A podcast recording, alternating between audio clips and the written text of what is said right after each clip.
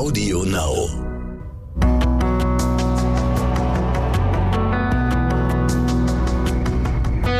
Alles, was zählt.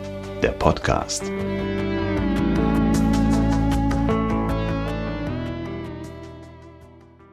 Hallo, hallo, hallo. Willkommen beim Alles, was zählt Podcast. Ich bin Julia Augustin, ich spiele die Vanessa Steinkamp. Und neben mir sitzt der bezaubernde Lars Korten, der unseren Christoph Lukowski spielt. Hallöchen.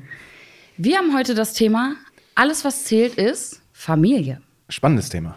Finde ich auch. Ja. Nachdem ja unsere Kollegen von GZSZ und unter uns, liebe Grüße, auch schon in der Podcast-Welt angekommen sind, sind wir nun auch am Start. Da waren die ein bisschen schneller, ne? Die waren ein bisschen schneller, aber es macht nichts. Spät kommt auch ins Ziel. Wie geht's dir, Lars? Was hast du heute gemacht? Ähm, heute bin ich eigentlich nur angereist. Ich bin heute zeitig aufgestanden. Ich musste noch ein paar Sachen für die Segelschule machen und die habe ich heute Morgen vorbereitet. Und ähm, dann bin ich angereist, habe mich kurz abgepudert, weil wir hier, glaube ich, auch gefilmt werden. Und äh, dementsprechend sitze ich jetzt mit dir hier und ich freue mich total. Ich freue mich auch. Bin ganz aufgeregt, dass ich mit dir quatschen darf. Das Thema ist ein spannendes, ne? Das Thema finde ich super. Was bedeutet denn für dich Familie? Ich stand heute unter der Dusche wirklich und habe gedacht, Thema Familie, ne? Und ähm, Familie hat für mich entscheidend zwei, zwei Aspekte. Einmal bedeutet für mich Familie Vertrauen. Das mhm. sind Menschen, denen ich zu 100 Prozent vertraue und Menschen, die mir zu 100 Prozent vertrauen. Und mhm. ich denke, dass Vertrauen die Basis von ganz, ganz vielem ist. Völlig egal, ob das in der Familie ist oder auch in einem Arbeitsverhältnis. Da geht es auch um Vertrauen. Also mhm. wenn ich einen Vertrag eingehe mit einer Firma, dann möchte ich dieses Vertrauen im Bereich Arbeit auch haben. Und ähm, dann ist natürlich noch, was eine Familie für mich auch ausmacht, ist, ähm, eine Familie ist ein dynamisches Konstrukt. Also die verändert sich ständig irgendwie. Und äh, mein, also die Kinder werden älter. Ähm, Sag doch mal für die Zuhörer, wie viele Kinder hast du? Ich habe zwei Kinder. Ich habe ein äh, Mädchen, die, ist, die wird jetzt elf äh, kommenden Monat und einen Jungen, der wird 15. Ja. Das ist auch so witzig, weil als wir uns kennengelernt haben, waren die ja noch ein ja. Keks und ein halber quasi. Ja, für mich genau. ist das auch ganz komisch, dass sie jetzt schon so groß sind. Ja, das sind jetzt acht Jahre, ne? Ja. So. Acht Jahre sind wir verheiratet. Nee, nicht ganz verheiratet, weil da werden uns welche korrigieren. Ich glaube, wir sind sechs Jahre verheiratet. Gut, ihr wisst es vermutlich besser als wir, aber so ungefähr, gefühlt schon. Ja. Würdest du denn sagen, ich bin auch deine Familie? Auf jeden Fall. Oh, da habe ich ihm jetzt auf die Pistole auf die Brust gesetzt. Kann man doch gar nicht anders darauf antworten. Ne? Aber es ist tatsächlich so. Also, ähm, ich weiß nicht, du erinnerst dich natürlich genauso dran wie ich. Äh, wir hatten ja ursprünglich mal ein anderes Kind, ne? Ja. Der Kleine, der wurde ja dann ausgetauscht, als die Redaktion erzählen wollte, dass der Henry schon ein bisschen älter ist. Ne? Mhm. Da haben sie ein älteres Kind genommen. Und es ist tatsächlich so, dass ich mich gerade an dich natürlich, weil wir so viel miteinander arbeiten, aber eben auch an den Kleinen total gewöhnt habe. Und äh, was ich total toll finde, ist, dass der uns, was ich eben gesagt habe, dieses Thema Vertrauen. Ne? Also ich habe so das Gefühl, wir sind die Einzigen im Studio ähm, oder hier bei der Arbeit, ähm, denen der wirklich vertraut. So, ja. Also da kann jeder Regisseur kommen, da könnte der Caster kommen, der Producer, die Produktionsassistentin.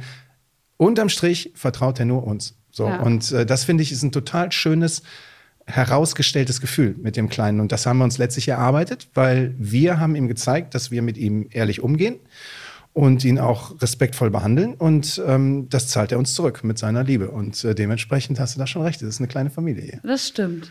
Also da sind wir auch schon mittendrin im Thema Steinkowski-Familie. Das sind wir. Ja. Ähm, also ich persönlich finde das auch, es ist natürlich immer ein bisschen anstrengend, mit dem Kleinen zu drehen, aber nicht anstrengend, weil er anstrengend ist, sondern anstrengend, weil man sich selber so einen Druck macht, dass es ihm auch wirklich gut geht. Also da legen wir und die Produktion natürlich wahnsinnig viel Wert drauf, dass er einfach auch fröhlich und zufrieden ist. Und da muss man ja tatsächlich sagen, haben wir echt ein Geschenk bekommen, weil der Kleine ist der fröhlichste kleine Mann, den ich je gesehen habe. Und so pfiffig. Der ist schlau, ja. Ich mag das, dass der so clever ist. Der also ist der, der beobachtet viel, ne? Und dann nimmt er aber Dinge wahr und der weiß dann schon ungefähr, wie er sich zu verhalten hat, obwohl er ja überhaupt kein Profi ist. Ne? Der ist da jetzt so reingewachsen. Ich glaube, bekommen haben wir den hier in die Serie, da war der, glaube ich, zweieinhalb, ne? Mhm. Sowas. Äh, ja. Zwei, zweieinhalb, so ein bisschen. Und ähm, der kommt jetzt schon in die Schule. Also Wahnsinn, ne? dementsprechend. Er ist auch aufgeblüht, ne? Ja. Ich werde auch nie vergessen, die lustigste Szene, die ich jemals mit ihm hatte. Da saß ich mit Maike, die die Pauline spielt, draußen im Biergarten und sie hat mir irgendwas ganz Aufregendes erzählt und ich habe zu ihr ganz aufgeregt gesagt, du hast mit ihm geschlafen? Ich weiß gar nicht mehr, worum es sich drehte. Und in dem Moment hat, hat Felix, also unser kleiner Henry, so angefangen zu lachen. Das war so lustig. Das werde ich nie vergessen. Als würde ihn der Fakt auch sehr amüsieren. Ja, den kannst du aber auch schnell amüsieren. Ich hatte auch einen schönen Moment mit ihm. Das war, als wir, ich glaube, vor zwei Jahren oder anderthalb Jahren ist das jetzt her, äh, Weihnachten gefeiert haben. Da saß der, da musste der ja diese Geschenke, diese Fake-Geschenke auspacken. Ne? Und die Cotti sorgt ja immer dafür, dass in den Geschenken auch was für den Kleinen drin ist, wenn er schon was aufmacht. Ne? Ja, das Damit- macht die Requisite immer echt süß. Genau, Ne? super süß. Und dann hatten wir aber so einen kleinen Part, äh, wo nichts passiert ist. Da haben, glaube ich, die Kameras umgebaut, das Licht hat ein bisschen umgeleuchtet. Und da saß der, ich saß auf dem Boden im Schneidersitz und er saß bei mir auf dem Schoß und hat sich so hinten an meiner Brust angelehnt. Und auf einmal wurde ihm zu langweilig. Und dann hat er sich so zu mir umgedreht mit dem Köpfchen und hat gesagt, Papa. Und dann guckt er mich an wie ein Bus. Weil ich war ja nicht sein Papa. Ne? Ja. Und Das hat er dann in dem Moment gemerkt. Und er hat sich aber gleichzeitig so wohl gefühlt, dass er mich Papa genannt hat. Und äh, Das ist ganz schön, Das ist ne? total schön. Ich habe die Gänsehaut, glaube ich, drei Tage nicht losbekommen. Ja, was bedeutet Familie für Christoph und Vanessa? Was glaubst du? Ich habe mir die Frage auch gestellt. Also, wenn man sich vorstellt, man hätte deine Eltern, deine Serieneltern im Privatleben um sich rum, plus die Schwester, plus die ganzen Leute, die die Steinkamps noch so bedienen. Also es kommen ja ständig irgendwelche Verrückten dazu und dann fallen wieder irgendwelche welche weg. Und ähm, da habe ich mir gedacht, das würde ich mir gern sparen. Also solche Schwiegereltern, die hätte ich ungern. So, die, das wäre mir ein bisschen zu turbulent und äh, vielleicht auch ein bisschen zu. Man weiß nicht, ob man da lebend rauskommt. Bei den Steinkamps. Aber findest du nicht auch, also ich kann ja wirklich ein Lied davon singen, nach 15 Jahren, was es bedeutet, Simone und Richard als El Eltern zu haben. Aber findest du nicht auch, dass wenn es dann hart auf hart kommt, sind die irgendwie auch toll? Also die würden dann Himmel und Hölle in Bewegung setzen und zur Not noch wen bestechen und irgendwie einen Weg schon finden, auf legale oder illegale Weise. Und das ist natürlich irgendwie auch was wert, wenn Leute sich so für dich einsetzen. Total. Also ähm, ich liebe die beiden ja unabhängig voneinander. Ne? Und ich finde das auch äh, eine Riesenleistung, dass ähm, Richard und Simone, sprich Tatjana und Silvan, diesen langen Weg schon miteinander gegangen sind, obwohl die beiden so unterschiedlich sind. Ja. Also sie könnten nicht unterschiedlicher sein. Die eine total akribisch, was die Arbeit angeht, der andere, der, der fliegt hier durch wie so ein 14-Jähriger eigentlich, ne? Der, der wird ja nicht erwachsen, der Silber, nicht so richtig, ne? Und das liebe ich aber auch. Im positiven ihm. Sinne. Im positiven Sinne, das liebe ich an ihm. Ähm, und der bringt so eine Leichtigkeit manchmal mit rein, aber er tappt halt auch immer wieder in dieselben Fettnäpfchen, ne? So, und äh, das wäre mir halt im wahren Leben, wäre mir das ein bisschen zu anstrengend, glaube ich. Das muss in der Familie liegen, bei mir passiert das auch ständig. ja, es ist echt eigentlich witzig. Also, ich habe auch manchmal das Gefühl, du weißt ja, wie das ist, wir laufen durch die Produktion und dann kommt irgendjemand und sagt, sag mal, hast du Mama gesehen? Hast du Papa gesehen? Mittlerweile ist es ja auch so, dass die ganze Produktion Mama und Papa sagt. Ja. Ist ein bisschen komisch, aber man gewöhnt sich dran. Musste ich mich tatsächlich dran gewöhnen, als ich hier angefangen habe. Ja, so, ich meine, beim Papa ging das relativ schnell, weil jeder den Papa genannt hat. Bei der Mama habe ich mich schwer getan, Ja. die Mama zu nehmen. Und Ja. die nenne ich auch immer noch Tatjana. Mir ist es vor allen Dingen auch mal passiert, da bin ich Silvan auf dem Flur begegnet und sag so, hallo Papa, so wie jeden Morgen. Und dann macht er so einen Schritt zur Seite und hinter ihm steht seine Tochter. Oh ja. Und ich gucke sie an und sag, oh, das, das ist jetzt komisch für dich, ne? Sie nickt so ganz langsam und sagt so, mm, ja, ist komisch. Aber manchmal habe ich das Gefühl, dass ich, oder was heißt ich nur das Gefühl, ich habe nicht nur das Gefühl, das ist so. Ich habe, glaube ich, mit Tatjana und Silvan mehr Zeit in den letzten 15 Jahren verbracht als mit meinen eigenen Eltern. Ja. Also ich finde, es fühlt sich wirklich an wie eine Familie. Es fühlt sich auch an, als wäre ja Kaya meine große Schwester. Das ist irgendwie schön, oder? Dass einem so eine Arbeitsfamilie auch dann quasi die Familie ersetzen kann, die jetzt gerade nicht vor Ort ist. Ja, ersetzen würde ich jetzt nicht sagen. Dass Nee, nee, das für den Moment ersetzen ersetzen. können, ne? aber ich weiß total, was du meinst, weil ich habe das ja in meiner Zeit vor AWZ und ähm, erlebt mit der Familie Lahnstein bei ähm, der verbotenen Liebe damals. Und Ach, die feinen Lahnsteins. den beiden Lahnsteins, genau. Aber da hatte ich zum Beispiel den Thomas Gumpert, der war auch sowas wie der Papa der Produktion, einfach weil er der älteste Schauspieler war. Dann war der mit der meisten Erfahrung. Und der Thomas hat eine unwahrscheinlich charmante Art damals gehabt, ähm, Leute, die neu anfangen, abzuholen. So, das war keiner, der gesagt hat, mach's doch mal so oder mach's doch mal so oder das passt jetzt nicht zu meinem Spiel, sondern der hat sich die Leute dann zum Proben rangeholt, hat mit denen Text gemacht, aber ist in der Probe, hat er das schon so dargestellt wie im On. Und ähm, da sitzt du erstmal da als Anfänger ne, und denkst so krass, wie der probt. Aber dadurch konnte ich mir unwahrscheinlich von, viel von ihm abgucken und ich wusste natürlich, was da nachher im On auf mich zukommt. Und der hat auch diese Rolle gehabt, wie der Papa bei uns hier bei AWZ, also wie Richard, ähm, war es damals der Thomas Gumpert für mich. Und äh, ich weiß genau, was du meinst. Ja. So. ja, das mit dem Abgucken ist echt so ein Ding. Ich glaube, dass ich wahrscheinlich gar nicht so bewusst, sondern unbewusst mir auch echt unwahrscheinlich viel von Tatjana abgeguckt habe. Also es kommt mir jetzt gerade ein bisschen schäbig vor, als würde ich klauen oder so. Aber man darf ja abgucken, man muss nur auch gut machen. Äh, Und da bin ich total dankbar für. Also, dass ich, dass ich quasi die Chance auch hatte, so live bei ihr dabei zu sein und das alles aufzusaugen. Ja, und dann auch noch Glück, ne? weil man kann an ganz andere geraten. Ja. So, also Tatjana ist eine sensationell gute Schauspielerin, ähnlich wie Silvan, aber auch wie Thomas damals für mich war. Mhm. Das waren alles super Bühnenschauspieler, die hatten 20, 30 Jahre Erfahrung und die wussten genau, wie man mit Widrigkeiten umgeht. Und wenn du an so jemanden gerätst, wenn du neu einsteigst, dann ist es natürlich viel, viel leichter, als wenn du jetzt an irgendeine Diva gerätst, ja, die nur sich um ihren eigenen Platz kümmert und Ja. äh, ihren eigenen Raum braucht. So, dann bist du verloren. Gut, das ist ja bei uns eher weniger, ne? Das Gute wiederum, ich versuche das teilweise hier ähm, weiterzugeben, weil ich im Cast einer derjenigen bin, die jetzt auch schon ein bisschen älter sind als die meisten Ach, das Jüngeren. hätten wir gar nicht gemerkt. Und wenn mal wirklich jemand eine Frage hat, äh, dann versuche ich das ähnlich zu behandeln, wie der Thomas das gemacht Ja. hat. Also ich versuche den Leuten nicht zu sagen, wie sie was zu tun und zu lassen haben, so. Ja. aber ich biete denen trotzdem meine Hilfe an. Wenn sie die annehmen, können sie es gerne machen, dann helfe ich denen gerne. Ähm, wenn nicht, dann soll das jeder so machen, wie er es für richtig hält. Ne? Ich freue mich auch immer, wenn mich jemand fragt, weil dieses gesammelte Wissen von 15 Jahren, so das muss Ja. ja auch mal irgendwo hin. ja, natürlich. ja. Erinnerst du dich noch an das Kennenlernen von Vanessa und Christoph und an unsere Hochzeit? Hast du das noch auf dem Schirm? Weißt du, wo ich gerade dran denken muss? Hä? An das Kennenlernen von Lars und Jule. Ah, ja, Das war stimmt. auch sehr schön. Erzähl mal, Lars, erzähl mal, was du dachtest, wer ich bin. Also ich bin hier zum Casting eingeladen worden von der Annette Herre und ähm, wurde dann geschminkt und dann hieß es, du musst irgendwo quer über den Hof, da findet das Casting statt. So und aber es bringt dich jemand rüber. Und dann standst du da und ich dachte, du wärst diejenige, die mich rüberbringt. So, hat er mich übrigens auch behandelt. Nein, du hast mich nämlich noch gefragt auf dem Weg, äh, wen würdest du denn lieber spielen? Würdest du lieber den Brück spielen oder würdest du lieber den Lukowski spielen und so weiter? Und ich dachte so, oh Mann, Mädchen, warum fragst du mich das jetzt alles? Ich muss mir den Text merken, ich habe gleich einen riesen Klotz mit Richard irgendwie und ich will jetzt hier nicht ins Private abdriften. So, ne? Das können wir uns gerne nachher erzählen, aber nicht jetzt, ich bin konzentriert. So. Dann ging das Casting los und dann saß da der Richard Steinkamp mir gegenüber. So, jetzt nochmal die Ausgangsfrage, entschuldige bitte. Ähm, ich erinnere mich übrigens auch noch ganz genau an diesen Tag. Ach so, wie wir uns kennengelernt haben, dann als Jule, äh, nicht als Jule und Lars, sondern als Vanessa und Christoph war sehr süß mit dem großen Dobermann, ne? Ja, aber ich wollte jetzt nur mal erzählen, wie das für mich war, dich kennenzulernen. Mhm. Mir hatten sie nämlich acht Kandidaten dahingestellt und ich war so ein bisschen verzweifelt, ich weiß gar nicht, ob ich das sagen muss, aber ich war so ein bisschen verzweifelt, weil das war nicht so ganz, wie ich mir das vorgestellt hatte. Es geht natürlich auch gar nicht darum, wie ich mir das vorgestellt habe, aber du kennst das ja, wenn man sich was vorstellt und dann steht da was ganz anderes. Weihnachten. Und dann haben sie mich hinterher gefragt, und was hast du für ein Gefühl und so. Ich weiß noch, ich habe gesagt, ja, wenn überhaupt, dann der Letzte.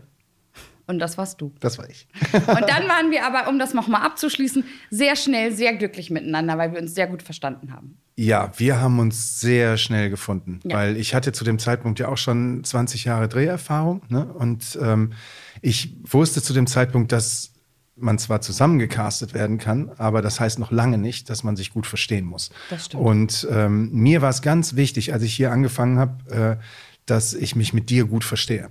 So, Mhm. das, und dann zu merken, ich muss mich dafür gar nicht anstrengen, sondern das matcht einfach. Äh, das war total schön und das hat mich im Grunde auch durch die acht Jahre äh, so ein bisschen mitgetragen. Also das gibt einem ein gutes Gefühl, es gibt einem Leichtigkeit und man kann die Dinge anders angehen, als wenn man jetzt hier auf den Parkplatz kommt und man denkt, ach Gott, da steht die Kackkarre von dem Idioten schon wieder, den ich gleich sehen muss. Ich glaube auch, das hat viel damit zu tun, dass wir einfach auch super viel reden. Ne? Ja. Also wenn wir uns sehen, wenn wir die Zeit haben, auch viel Privates besprechen. Ich erinnere mich auch noch daran, wie, wie ich in der Zeit, wo es mir nicht so gut ging, Ja. wie du immer für mich da warst. Boah, da krieg ich direkt Pipi in den Augen. Das war echt, das war toll von dir. Danke nochmal. Sehr gerne. Und es ist auch ein gutes Thema für Familie, ne? Damit Ja. kannst du viele Probleme äh, aus der Welt schaffen, wenn du einfach redest. Ja. Wenn du ehrlich zueinander bist, wenn das Vertrauen einfach Bestand hat und äh, wenn man Dinge klärt. Und wenn du jemand dir auch das Gefühl gibt, wenn du vielleicht den Horizont gerade nicht mehr sehen kannst, Ja. so du bist nicht alleine, so ich bin da, wir können darüber reden. Umgekehrt war es aber genauso. Also du Oh. hast mir auch Halt gegeben. Und äh, wir sind ja beide, wir sind der gleiche Typ Schauspieler, haben wir ja irgendwann mal festgestellt. Wir sind beide Bauchschauspieler. Mhm. Wir denken gar nicht so viel nach, sondern wir tun die Dinge einfach. Und äh, es gibt Kollegen, die arbeiten ja mehr aus dem Handwerkskoffer raus. Ne? Also das So sind die, eher so Kopfmenschen. Genau, Ne? das sind eher so Kopfmenschen. Und ich glaube, das ist letztlich die Essenz ähm, zwischen uns beiden, die das Resultat jetzt über so eine lange Zeit äh, konstant hervorgebracht hat. So, dass wir beide da sehr ähnlich ticken. So. Erinnerst du dich noch an unsere Hochzeit? Da kam, glaube ich, der Richard Steinkamp mit dem Panzer, ne? Wir saßen in einem Zelt. Ich weiß nicht, ich krieg's nicht mehr ganz zusammen. Ich weiß, wir wollten auf einem Festival heiraten. Und dann ist irgendwie dieses Festival ins Wasser gefallen. Es hat furchtbar geregnet. Genau. Ich weiß auch, da hatten wir zum ersten Mal, hatte ich beim Dreh ähm, so eine Regenmaschine dabei. Äh, das, das fand ich auch total aufregend. Es war kalt, aber Mhm. Ja. es war sehr aufregend, weil du kriegst natürlich so, sofort so ein Gefühl, so, oh Gott, ah, Adrenalin, der Regen. Es war, glaube ich, sogar noch eine Überraschung. Ne? Also wir wollten eigentlich auf das äh, Festival von Ewing Oil. So, und Stimmt. da haben wir unser Zelt aufgebaut und du warst auch in Festivalklamotten da und ich hatte auch Festivalklamotten an und dann mussten wir uns äh, ja nachher noch umziehen. Also ich saß ja dann da irgendwie, glaube ich, in der Weste und im weißen Hemd und hatte irgendwie noch was um den Hals und du hast ja ein richtig tolles Kleid angezogen. Ich Das, hat, das wurde extra für mich genäht, das haben wir dann auch irgendwann versteigert. Das war ein ganz tolles Kleid. Ja. Äh, ich glaube, das hast du quasi auch sogar, oder Christoph hat das für Vanessa ausgesucht. Ach, süß. An dem Tag war es aber eigentlich, auch wenn es in der Serie geregnet hat, super heiß. Ja, stimmt. Wir saßen in einem Zelt und uns ist die Boje runtergelaufen. Also das, man kennt das ja, ne? wenn man auf dem Campingplatz ist und man sitzt dann da im Zelt und es ist wirklich warm, äh, dann hält man sich besser außerhalb des Zeltes auf. Aber der Drehort war nun mal im Zelt. Und äh, ja, dann kam noch Richard mit seinem Panzer. Das ist sowieso das Allerlustigste eigentlich an dieser Geschichte, dass Papa sich dann mit einem Panzer zu uns durchgeschlafen hat. Wo hat er eigentlich den Panzer hergehabt? Das, das wird jetzt nicht näher thematisiert. aber eigentlich auch ganz schön, weil ähm, ich weiß nicht, ob du es weißt, aber ich bin ja verlobt und ich. werde auch eines Tages heiraten. Frag mich nach dem Datum, ich weiß es noch nicht. Und eigentlich, äh, frage frag ich mich die ganze Zeit, ist eine große Hochzeit schöner, ist eine kleine Hochzeit schöner? Gut, Corona, wenn man in dem Zeitraum auch heiraten würde, nimmt einem das natürlich ab. Aber eigentlich für Vanessa und Christoph war dieses sehr intime eigentlich genau richtig. Findest du auch? Ich fand das für die, abgesehen mal davon, dass man einen riesen Drehaufwand hat, wenn 50 Komparsen damit rumrennen. Das aber auch Nein, ich fand das für die beiden fand ich total süß und total passend.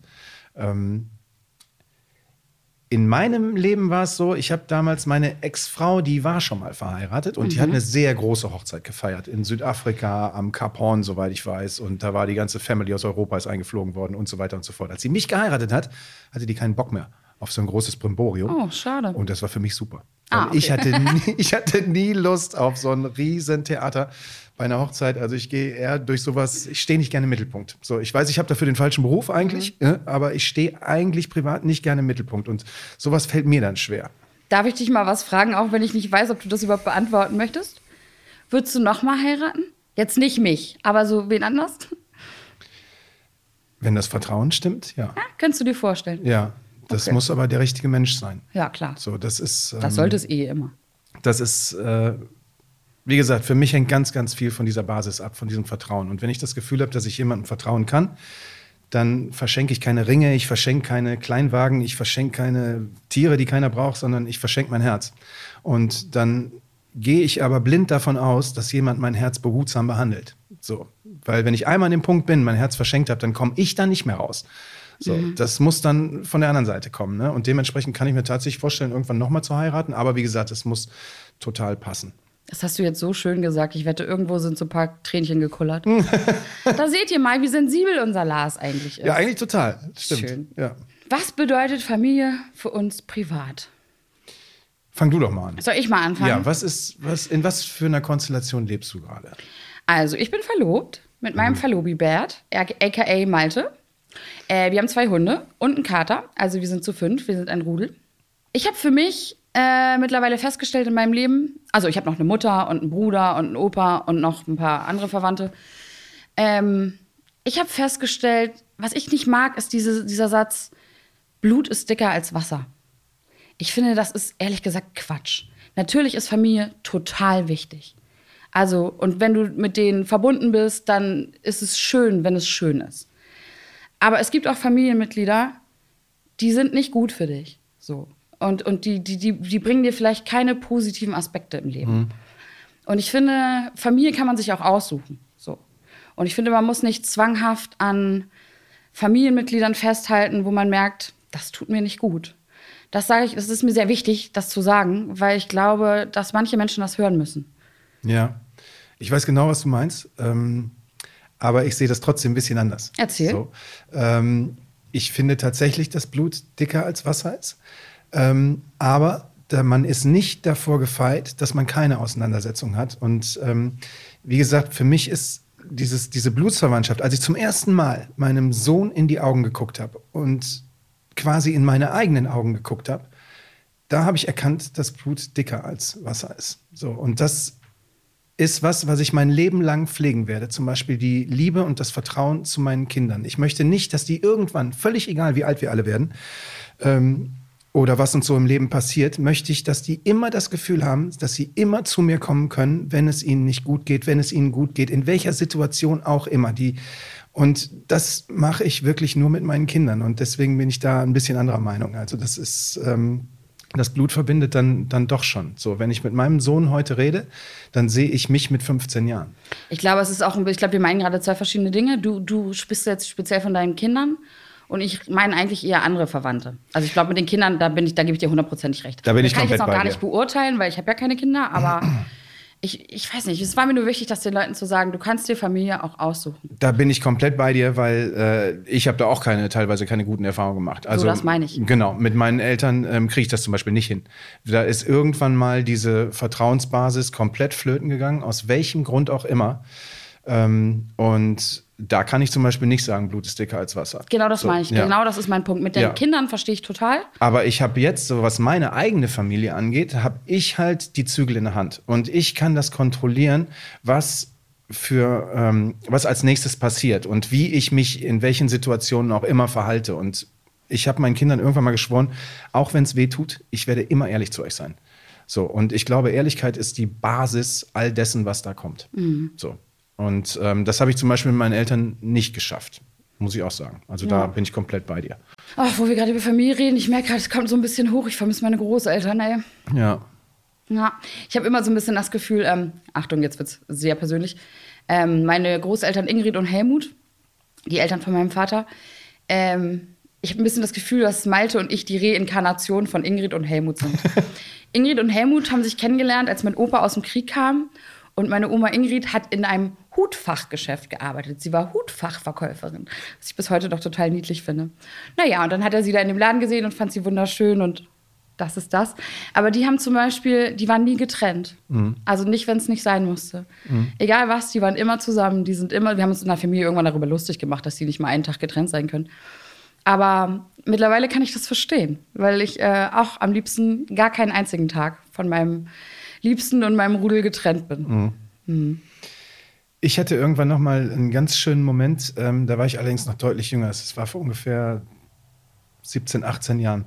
Da haben wir einen Preis bekommen bei der verbotenen Liebe. Das war die Goldene Rose von Lausanne. Wir haben die im Bereich ähm, äh, Soap, also in der Kategorie Soap und dann für einen bestimmten Strang haben wir diese Rose bekommen. Und was ich aber eigentlich sagen möchte, ist, ich habe an dem Abend jemanden kennengelernt, äh, der wahrscheinlich die größte Begegnung in meinem ganzen Leben war. So, weil der mir so viel mitgegeben hat an dem Abend, was ich bis heute nicht vergessen kann. Äh, und das war der Joachim Fuchsberger. Der hat die Goldene Rose für sein Lebenswerk bekommen. Wer ist das? Das ist ein ehemaliger Showmaster in Okay. Deutschland. Also so klassisch Viertel nach acht äh, hat er die großen Shows moderiert. War aber dann auch noch ein Talkmaster, ist dann nachher nach den großen Shows in so eine Late-Night-Talk-Richtung gegangen, war aber Okay. gleichzeitig auch noch ein deutscher Filmstar. Und dann auch noch international. Also der hat es auch nach Hollywood geschafft und wieder zurück und so weiter. Aber der war mit seiner Frau am Ende über 50 Jahre verheiratet. Und die habe ich an dem Abend kennengelernt, da waren die beide schon über 80. Und ich war gerade 30 und äh, habe mich total über den Preis gefreut und bin da rumgetitscht und habe erzählt und gemacht und getan. Und irgendwann war der Abend für die beiden älteren Herrschaften dann zu Ende. Wir saßen alle Preisgewinner, saßen so in einem so einer großen runden Couch. Und dann kam der Manager zu ihm und hat gesagt, ähm, hat ihm angedeutet, dass der Wagen vor der Tür steht. Also er könnte jetzt auch ins Hotel mitkommen. Der sah schon ein bisschen müde aus auch. Ne? Und dann ist er rausgegangen, hat sich seine Jacke angezogen und winkt mich noch mal so zu sich. Und dann bin ich hingegangen, hab gesagt, äh, was kann ich für Sie tun? Kann ich Ihnen noch irgendwie helfen oder Ihre Frau? Und ähm, da sagt, er- hat er mich in den Arm genommen. Der war ein Kopf kleiner als ich. Also der Arm, der ging auch so hoch und hat gesagt, ähm, wissen Sie, was ich im Leben gelernt habe? Ich bin jetzt seit 50 Jahren in dieser Branche und ähm, das Wichtigste ist, dass man entschleunigt. Entschleunigt bedeutet aber für ihn, hat er mir gesagt, ähm, dass man erst dann in der Lage ist, einen klaren Gedanken zu fassen und auf die Bedürfnisse deines Gegenübers einzugehen. So, wenn man sich aus diesem ganzen Stress, den wir ja auch hier jeden Tag erleben, diese Geschwindigkeit, die hohe Taktung, ständig ändert sich irgendwas, ne? Und das nimmst du natürlich mit nach Hause. Und ich habe mir irgendwann gesagt, ich nehme das nicht mehr mit nach Hause. Wenn, bevor ich bei mir zu Hause zur Tür reingehe, habe ich das alles abgelegt. Wenn ich dafür noch ein bisschen brauche, ähm, dann gehe ich meinetwegen noch eine Runde durch den Park wenn ich da meine Kinder treffe. Aber ich komme als aufgeräumter Mensch nach Hause mhm. und entschleunigt, weil nur dann kann ich auf die Bedürfnisse der Menschen eingehen, die ich wirklich liebe und die mir wirklich wichtig sind. Und ähm, wie gesagt, der Fuchsberger hat mir das mit äh, 30 ungefähr auf den Weg gegeben und das begleitet mich heute immer noch. Das ist so ein bisschen der Punkt, wo wir beide uns unterscheiden. Ne? Du hast das mittlerweile gelernt, ich nicht. Ich nehme alles mit nach Hause. Äh, ich lasse meine Seele hier auf dem Boden. Aber so sind die Menschen eben unterschiedlich. Ne? Hast du, ähm, ich habe hier noch einen lustigen Punkt. Hast du eine peinliche Familienfeiergeschichte? Nee, eine peinliche Familiengeschichte habe ich gerade nicht auf Lager. Aber bei mir war es immer, genau das wollte ich sagen. Ich war ja immer so ein bisschen der Exot. Ne? Weil ähm, die Ingenieure, Zahntechniker, äh, meine Schwester ist Bauzeichnerin, die andere leitet ein Jugendamt und eine ist ähm, Bauersfrau. Also eher so bodenständige Berufe. Und ich bin ja der Schauspieler geworden. Ne? So, der Gaukler. Das, genau. Und geplant war das ja alles nicht. Mich hat das ja irgendwie so dahin gespült, mehr oder weniger. Aber das ist dann immer so, wenn du dann Weihnachten auftauchst oder zu irgendwelchen Familienfeiern, dann bist du immer so ein bisschen der Exot. So, und jeder stürzt sich auf dich. Ah, da kommt der Lars. So, dabei, wie gesagt, ich habe es eben schon mal gesagt, ich stehe privat überhaupt nicht gerne im Mittelpunkt. Ne? Und ich werd, bin gerne unsichtbar. Und dementsprechend, ähm, weiß ich nicht, so, nee, eigentlich was Peinliches nicht, aber irgendwie ist dann doch immer was passiert. So, wir sind ziemlich viele, wir sind mhm. gepatchworked. Äh, meine Eltern haben auch ein zweites Mal geheiratet. Mein, äh, Wie viele seid ihr dann so bei so einer Feier? Ähm, ja, das sind schon einige, weil die haben ja mittlerweile auch alle eigene Familien. Mhm. Ähm, ich habe jetzt länger nicht mehr an so einem riesen Familienfest teilgenommen, aber das sind schon so um die 40, 50 Personen müssten das sein. So, also nur Familie, ne? So, ist schon ordentlich. Ähm, ja, da sind, also mein, mein Stiefvater hat zwei Mädels mitgebracht, ähm, ich habe noch eine leibliche Schwester und dann sind noch mal zwei dazugekommen. Also es sind dann insgesamt sechs. Wow. ja. Ja. ja, und das meine ich eben auch ausgangs mit dynamisch. Ne? Also solche Konstrukte, die verändern sich ja auch. Also wenn dann zum Beispiel meine Lieblingsschwester Kinder bekommt oder sowas, ne, dann verändert sich wieder alles. Wenn, als ich mich getrennt habe oder beziehungsweise meine Ex-Frau sich von mir getrennt hat, ähm, da hat sich das wieder verändert. Dann kam ein neuer Partner für sie dazu. Dann musste ich wieder auf irgendjemanden Rücksicht nehmen. Und es ist, ist und bleibt dynamisch irgendwie. Mhm. Man muss immer genau darauf achten, was passiert wann wie und, und wie komme ich wem nicht zu nah. Aber wir wissen alle, Weihnachten kann dann sowas auch mal brechen. Ne? Also wenn die Leute dann alle so intim miteinander sind und jeder denkt, er hat das Recht, seine Meinung zu sagen, ne? und man ist dann mit so vielen, dann kann es auch schon mal zu einer Meinung kommen, die man vielleicht nicht so gerne hört. Und ähm, soll ich ja. dir mal was verraten? Mhm. Ich habe ähm, sehr lange Weihnachten gehasst. Mhm. Und das kommt daher, dass sich meine Eltern, Achtung, jetzt wird wieder sehr persönlich, ich hoffe, meine Eltern hören das nicht, äh, meine Eltern haben sich jedes Jahr an Weihnachten extrem gestritten. Also wegen diesem Stress einfach. Wahrscheinlich war es für die beiden gar nicht so schlimm wie für mich und meinen Bruder, aber ich erinnere mich, dass die sich so doll gestritten haben, dass mein Bruder und ich uns unter irgendeinem Schreibtisch verkrochen haben. Mhm. Und das Schlimme daran war, dass dann das Glöckchen klingelte und dann war äh, Geschenke und dann waren alle wieder glücklich. Mhm. Und das fand ich so gruselig als Kind schon. Nun habe ich aber ähm, das Schicksal, dass ich einen Verlobibert habe, der Weihnachten über alles liebt. und ähm, habe mich jetzt wieder damit angefreundet und bin jetzt auch doch wieder ein Weihnachtsmensch. Ja. ja, das ist schon so. Also wenn die Familie zusammenhockt, dann hat natürlich auch jeder irgendwie denkt, er hat das Recht, äh, Dinge zu sagen, die, ne, die ihm vielleicht auch schon ein Jahr auf der Seele brennen, weil er hat dich ein Jahr schon nicht mehr gesehen. Ja. Ist ja dann wieder Weihnachten, ne? Und Familien sind ja noch mal intimer miteinander als ähm, jetzt zum Beispiel ein Freundeskreis. Also im Freundeskreis, da werden vielleicht bestimmt, da weiß man, wenn ich jetzt das sage, dann könnte es sein, dass Person X ausrastet. Ne? Und dann spart man sich das lieber. In der Familie nimmt man die Rücksicht nicht. So, da denkt ja jeder, er hat das Recht, alles zu sagen. Mm. Ne? So, und dementsprechend sensibles Konstrukt. Aber ich finde, es gibt schon Mechanismen, so Hebel, wie man das auch unter Kontrolle halten kann einigermaßen. Ja, wenn sich alle Familienmitglieder ja, zusammenreißen. Ja, ja, ja. Aber ich war früher auch jemand, der sehr stark auf seine Meinung ähm, oder seine Meinung auch durchdrücken wollte. Ne? Und ähm, das hat sich jetzt mit der Seniorität so ein bisschen verschoben. Also ich will meinen Willen gar nicht mehr unbedingt kriegen. Also mir ist einfach nur wie ich eben schon gesagt habe, diese Familie ist ja ein bestimmtes Konstrukt, aber wenn ich das jetzt zum Beispiel auf meine Arbeitswelt übertrage, dann möchte ich mich auf, auf bestimmte Dinge verlassen können. Mhm. So, und das kann ich ja bei meiner Familie auch. Ja. Und äh, dementsprechend, das ist ja alles, dein Leben lang gehst du Beziehungen ein. Egal, ob das der Arbeitgeber ist, Bekannte, Freunde, der Barkeeper, der Typ von der Autowerkstatt oder wer auch immer. Ne? Du gehst immer irgendwo Beziehungen ein. Und ich versuche, dass diese Beziehungen alle möglichst harmonisch laufen. So, dass man da rausgeht und am Ende keiner einen Grund hat, ähm, irgendwie zu meckern. Aber es gibt eben auch Momente, Und das sind dann die Momente, wo meine Werte angekratzt werden. Ich habe ein sehr starkes Wertegerüst. So. Und ähm, wenn das angekratzt wird, dann kann es auch schon mal sein, dass ich dann sage, okay, pass mal auf, gegenüber, bis hierhin und nicht weiter. So, da hört es jetzt bei mir dann doch auf. Ja, ich finde auch manchmal, wenn Familienmitglieder dir so sagen wollen, was du, was du zu tun und zu lassen hast oder was sie, was sie denken über das, Ja. was du tust, denke ich mir so, äh, Entschuldigung, Onkel dritten Grades, so, Mhm. wir haben uns ewig nicht gesehen, wieso denkst du, dass du über mein Leben urteilen darfst? Mhm.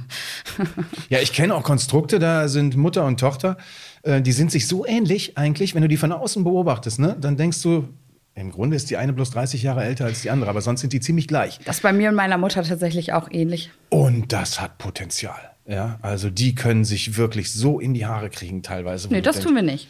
Wo du denkst so, meine Güte nochmal. Also, und die lieben sich dann aber am nächsten Tag wieder, ne? Wo du denkst, okay, was ist denn da gestern eigentlich passiert? So. Sag mal, anderes Thema. AWZ wird 15 Jahre alt. Ich weiß Ja. das ganz genau, weil Ja. ich bin schon seit 15 Jahren hier. Ich war damals noch ein Keks und ein halber. Ach, Mein allergrößten 18. Respekt übrigens. Ne? also so eine lange. Zeit in so einem Format mitzumarschieren, ist, äh, da gehört nichts anderes als der Hut vorgezogen. Ich habe äh, tatsächlich ja einfach, also mein halb, kann man wirklich so sagen, mein halbes Leben hier verbracht. Ja. Ich bin hier quasi groß geworden. Ja. Fühlt sich schon komisch an. Ja. Erinnerst du dich, ähm, hast du ein Highlight? Was, oder eine Lieblingsszene oder eine Geschichte? Was, wa- was war das Allerschönste für dich, was dir jetzt als erstes einfällt? Ähm, witzig fand ich unseren Dreh, als du vom Christoph geträumt hast und der Christoph auf einmal mit seiner Punkband auf einer Bühne steht, äh, hat nur eine Lederjacke an, sonst oberkörperfrei. Das fand ich sehr, sehr witzig hier. Ja, das hat Spaß gemacht. Und ich erinnere mich noch, du warst nervös, ne? Ich war Sag deswegen nervös, weil ich war eine Woche hier. Das hast du direkt nach einer Woche geträumt. Und ich kannte ja hier noch keinen. Also das fühlt sich völlig anders an, wenn man das Team in- und auswendig kennt. Ne? Aber zu dem Zeitpunkt kannte ich noch keinen. So, und dann heißt es auf einmal, zieh dich da oben aus und mach einen Liebesantrag und sing dieses Punklied. So, what? Ja, das war sehr witzig, weil ähm, ich stand ja da unten und müsste so Kreischen. fanmäßig völlig ausrasten und kreischen. Und um mich rum standen natürlich Komparsen, die auch. Äh, und, Ja. Aber natürlich, wenn du da jetzt gerade erst angefangen hast und so, Ja. man fängt ja nicht beim Bitte an, total auszurasten. Also hatte ich dann quasi auch die Aufgabe, äh, die Mädels um mich rum so ein bisschen zu animieren. Und das hat, glaube ich, ziemlich gut geklappt, weil ich so drüber war. Ja, du hast das toll gespielt. Ja, du bist da völlig Und ausgerastet. dann hab, dadurch habe ich, glaube ich, den Mädels um mich rum total die Hemmung genommen, weil ich so völlig absurd war. Ja, ja. Und dann, dann sind die alle mitgegangen. Das Ja, war ja. so witzig. Das war zum Beispiel ein so ein Ding, wo ich immer noch ab und zu dran denke hier. Ähm, aber ansonsten muss ich ehrlich sagen, wir hatten viereinhalb super intensive Jahre, wo ich das, wo ich gefühlt, weiß nicht, mit dir 30 Bilder die Woche gedreht habe. Und da waren viele Sachen dabei. Also ich fand zum Beispiel auch diesen Nostalgiedreh, den wir hatten, als sie dich und mich in so einen, ähm, weiß nicht, 50er, 40er, 50er Jahre Outfit da, als der Das war auch ein Traum, die glaub ich, ne? Autopanne hatte. Ja. Genau, das war auch ein Traum. Und ähm, das fand ich zum Beispiel sehr süß. Es war auch ein sehr heißer Tag. Ich weiß noch, unsere Regieassistentin hatte brutal Zahnschmerzen. So. Nein. aber dann auch. Ähm, wir hatten viel, wir sind in Abfallcontainer reingeklettert und Ja, haben das uns wollte vor ich auch Hunden sagen. Das war versteckt. Ähm, wir haben viel erlebt. Wir hatten zum Beispiel dieses ganze Vibra-Joy-Dings da. Da hast du den Christoph auf irgendwelche Trampoline gesetzt und der musste dann da irgendwelche Übungen machen und du warst ja die Wissenschaftlerin mehr oder weniger, ne? die betreuende Ärztin. Ähm, dieser ganze Steinkamp-Clan, den erstmal kennenzulernen, dieses Zentrum wahrzunehmen. Also da hat sich auch viel abgespielt für uns. Dann ist der Christoph irgendwann mal eine Zeit lang Motorrad gefahren, viel zu schnell. Dann hat der Apnoe-Tauchen gemacht hier mit dem Pachelhuber und solche Sachen. Also es war viel dabei. Es war sehr abwechslungsreich und man wusste eigentlich nie, was kommt denn jetzt als nächstes? So, was haben die sich noch für einen ausgedacht? Ne? Und das ging ja, das ging viereinhalb Jahre, ging das im Grunde gefühlt durch. Und dann haben sie uns ja so ein bisschen an die Hand genommen und haben uns so ein bisschen runtergefahren und haben gesagt, okay, jetzt müssen wir aber auch mal andere Geschichten hier erzählen. Ich habe zum Beispiel die Zeit mit äh, Daniel Brockhaus total genossen. Also Daniel Ach, den Brockhaus, vermisse ich. Ganz liebe Grüße, falls du das hörst, Daniel. ähm, der war ja mit mir, also wir sind zusammen, haben ja zusammen hier angefangen irgendwie und der ist auch immer noch wie ein Bruder. So, also Ihr telefoniert auch oft, Wir ne? telefonieren regelmäßig und, und ähm, der ist so ein aufgeräumter Freigeist und der tut mir so gut, Ja. wenn ich mit dem spreche, weil der hat einfach immer eine andere Perspektive auf Dinge, als ich die habe. Aber ich denke jedes Mal, wie geil ist das denn? Ich auch, der, der hat mir so viel gegeben, auch in meinem Leben. Ich weiß jetzt gar nicht, das ist witzig, dass wir jetzt bei ihm gelandet sind, aber Ja. ich erinnere mich noch, als ich mich getrennt habe von meiner Ex-Beziehung und ich äh, wusste, ich muss das jetzt machen und ich gehe da jetzt hin und dann hat er gesagt, pass mal auf. Da waren wir vorher noch irgendwie zusammen, weil wir zusammen gefahren sind und dann meinte er, weißt du was, ich, ich setze mich jetzt hier auf den Platz und trinke ein Bier Ja, und äh, du machst das jetzt. ja. Und wenn du mich danach brauchst, ich sitze hier. So. Und auch überhaupt war der immer, der war, hat einem immer so einen guten Blick aufs Leben gegeben. Also wie gesagt, Daniel, wir vermissen dich. Schöne Grüße. Ja, ist auch im Großen und Ganzen Familie, ne? Weil für Ja. mich zählt das auch dazu. Also zum Beispiel, was ich eben über den Fuchsberger gesagt habe oder über Daniel, die Gespräche mit ihm. Und so hat man punktuell immer so Situationen. Und die gehören für mich, gehören die dazu, weil die mir einen Gedankengut schenken, was ich immer wieder benutzen kann. Deswegen muss ich häufig an die denken und dann telefoniert man häufig miteinander. Und ähm, das ist dann auch ein Stück weit Familie. Also ich muss ganz ehrlich sagen, also die Leute, die bei mir im intimen Freundeskreis sind, die behandle ich auch wie Familie. Ja. So, das sind, ähm, das sind wie meine Brüder und Schwestern. Also für die würde ich alles tun. Sind aber auch nicht viele. Ja. Eine Sache muss ich jetzt nochmal nachfragen. Ja. Wie war denn das für dich damals so bei den Steinkamps einzuziehen? Weil ich glaube, das interessiert viele Menschen, die auch sich vorstellen, wie das wohl wäre, wenn man bei den Steinkamps wohnt. Magst du da ein bisschen erzählen? Kann ich machen. Ich kann jetzt direkt einen raushauen. Na? Ich wohne immer noch in dem Haus, wo sich meine Ex-Frau erschossen hat. Wow. Wow. Okay, ne? das hatte ich vergessen. so, aber keine Ahnung, wer da schon alles auf dem Boden lag und, und gestorben ist. ich bin mir jetzt auch Vorher. gerade nicht sicher, aber ich schätze, es war nicht die einzige. Nee, ne? Kann ich mir auch nicht vorstellen bei der großen Villa. da ist bestimmt einer noch irgendwo einbetoniert. Nee, also für Christoph war es natürlich, der hat als äh, Unternehmensberater ist der ja von Simone, ausschließlich von Simone engagiert worden, nicht von Richard. Richard war von Anfang an gegen mich. Und äh, dass ich dann noch. Daher kommt diese Fehde, dass er äh, Likowski nicht mochte am Anfang. Ja, weil der Lukowski war in manchen Bereichen geschäftlich, gut, ich meine, wir wissen alle, Richard ist ein Autohändler, ne? So, der, der macht heute das und morgen das. Hauptsache, er guckt am Ende, dass er einen Gewinn generiert. Und der Christoph ist ja eher so ein überlegter Unternehmensberater, der strategisch denkt und ähm, vielleicht auch äh, sich dann vorstellen kann, okay, heute, morgen funktioniert das vielleicht noch nicht, aber dafür vielleicht im nächsten Jahr. Ne? Also Darf ich dazu noch ganz kurz Ja. was fragen? Das war äh, dann aber gut für dich, weil du warst ja auch mal in der Unternehmensberatung tätig, ne? Ja, ich hatte mal, ich habe mal für eine Agentur gearbeitet, genau, die ähm, auch unternehmensberatungstechnisch unterwegs war und ähm, das ist aber jetzt ein Thema. Wenn wir das machen, dann Nee, machen wir nicht wir auf. den Springen Podcast. So, genau. Und dann saß ich, hatte ich eine Szene, ähm, da weiß ich noch ganz genau, mit der Regisseurin, mit der Barbara. Ähm, nee, ba Quatsch, Barbara hieß sie nicht. Die ganz große, mit den dunklen Haaren. Patricia. Patricia, nicht Barbara. Schöne Und- Grüße. So, ja, hallo Patricia. Ähm, und dann saß ich bei den Steinkamps auf dem Sofa und die haben mich in so eine Interviewmangel genommen. Also Richard und Simone in ihren Rollen. So. Und dann habe ich das natürlich so runtergespielt und dann kam am Ende die Patricia zu mir und sagte irgendwie, sie hat noch keinen erlebt am ersten Drehtag bei den Steinkamps auf dem Sofa, der so cool geblieben wäre. Ja. So, weil alle machen sich einen Köttel in die Hose, wenn sie zum ersten Mal vor den Steinkamps in deren Villa sitzen. So. Und das hat mich gleichzeitig so bestärkt, dass ich gedacht habe, alles klar, dann habe ich da ein bisschen was richtig gemacht. Und äh, ja, gut, dass der dann natürlich die Vanessa kennengelernt hat, ne, und äh, dann irgendwann sich rausgestellt hat, ist die kleine, ähm, das kleine Nesthäkchen der Steinkamps. Dann hat der Richard natürlich auch seine große, starke Hand über Vanessa gehalten, ne, und der wollte gar, ja, auf gar keinen Fall, dass so ein alter Sack wie der Lukowski an seiner kleinen, süßen Maus rumschraubt.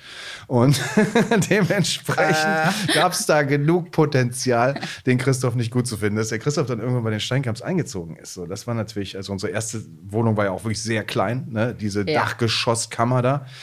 Und dann hat er das ja inhaltlich mit Ingo nochmal umgebaut. So, und daraus ist dann die große Dachgeschosswohnung entstanden. Aber persönlich könnte ich mir auf gar keinen Fall vorstellen, bei meinen Schwiegereltern ins Haus zu ziehen. Nee. Ich finde es ein bisschen schade, dass sich ähm, Christoph und Richard mittlerweile gut verstehen.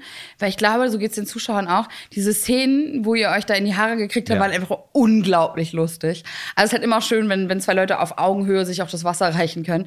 Also das vermisse ich ein bisschen, muss ich Hat sagen. auch richtig Spaß gemacht. Also da sind auch wirklich im Zentrum die Türen teilweise aus den Angeln geflogen. Ne? Wenn einer von uns beiden da wieder dem anderen Schläger angedroht hat, dann hat einer wieder die Tür geknallt. Ne? Und ähm, ja, es war schon äh, turbulent. Aber Auf danach habt ihr euch umarmt und wart glücklich, ja?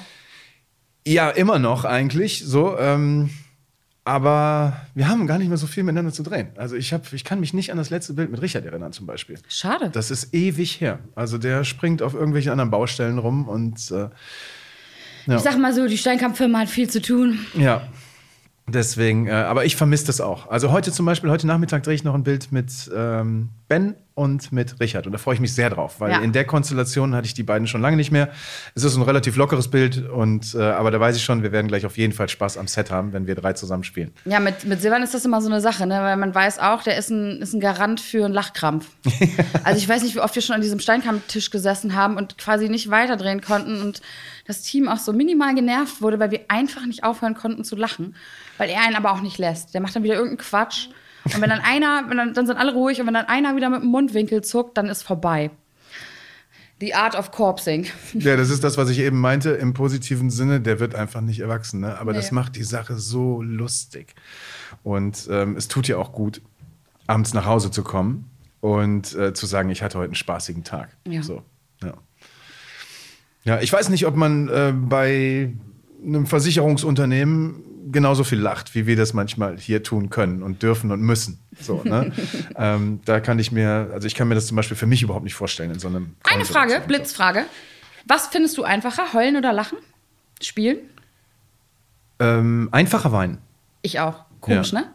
Die Leute, wenn ich das Leuten erzähle, sind die mal ganz so, hä, aber warum denn? Das ist doch total anstrengend und so. Ich finde das ganz schwierig, wenn, wenn man so doll Lachen spielen soll. Finde ich auch, weil es ist ähm, eine überzeugende Freude darzustellen, ist viel schwieriger als eine überzeugende Trauer darzustellen. Ja. So und ähm, ja, damit ist die Frage beantwortet. Also aus meiner Sicht. Es gibt bestimmt Leute, denen fällt das umgekehrt total schwer. Ja, fand ich nur interessant, weil es mir genauso geht. Ja. Das war schön mit dir, Lars. Ja, das war super fand schön. ich auch. Gemütlich war es. Gemütlich war es, endlich mal wieder Zeit zu klönen. Es wird auch in zwei Wochen wieder eine Folge geben. Ich bin schon sehr gespannt, wer dann in die Mangel genommen wird und von wem. Das werden wir dann sehen. Ähm, ja, nach wie vor, alles was zählt, montags bis freitags, 19.05 Uhr bei RTL und jederzeit auf TV Now. Ich freue mich, dass ihr zugehört habt. Habt noch Viel einen Spaß dabei. Tag. Ciao, ciao. Ciao.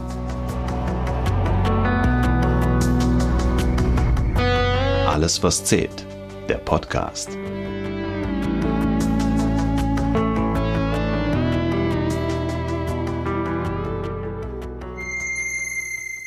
Und ganz zum Schluss gibt's noch einen richtig guten Podcast-Tipp. Aufgepasst! Hallo, ich bin Markus Luft, ich bin der Modechef der Gala und vom Stern und in meinem Podcast Wow, der Mode-Podcast geht es um Mode. Ich unterhalte mich über die großen Trends, die wichtigsten Must-Haves mit Designern wie Michael Michalski, Thomas Rath. Ich spreche mit Stylisten, mit Influencern und ich würde mich wahnsinnig freuen, wenn ihr am hereinhört bei Wow, der Mode-Podcast auf Audio Now und überall, wo es Podcasts gibt. Audio Now.